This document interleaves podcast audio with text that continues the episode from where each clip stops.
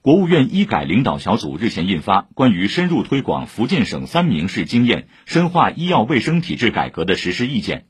要求进一步加大力度推广三明医改经验，深化医疗、医保、医药联动改革。在常态化、制度化开展国家组织药品耗材集中带量采购工作方面，意见明确要逐步扩大采购范围，力争二零二二年底前采购药品通用名数超过三百个。意见还提出，到二零二五年，按疾病诊断相关分组或按病种付费的医保基金占全部符合条件的住院医保基金支出的比例达到百分之七十。